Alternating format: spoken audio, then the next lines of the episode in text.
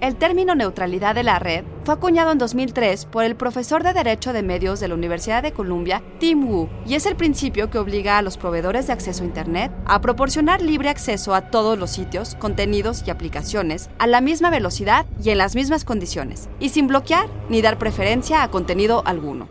Pero ¿sabían que la neutralidad de la red está en peligro? Institute.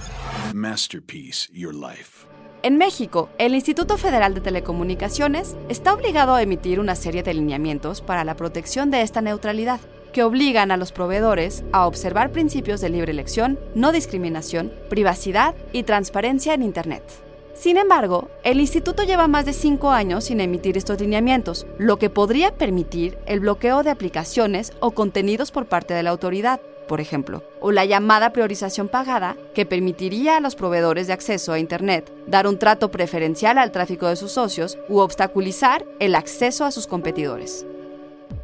Otro peligro sería el de la invasión a la privacidad, ya que el proveedor podría monitorear el tráfico de datos con el objeto de discriminar entre contenidos y servicios priorizados y no priorizados, además de que no se contemplan medidas suficientes de transparencia para sancionar a las empresas que violen las reglas el Instituto Federal de Telecomunicaciones ha sometido a consulta pública un anteproyecto de lineamientos de gestión de tráfico que amenaza la neutralidad de la red. Y entre los esfuerzos para crear conciencia de la situación se encuentra el de salvemosinternet.mx, una coalición de organizaciones, colectivos, empresas y personas que nos invita a participar en la consulta antes del 6 de marzo de 2020. Así que participen y salvemos Internet.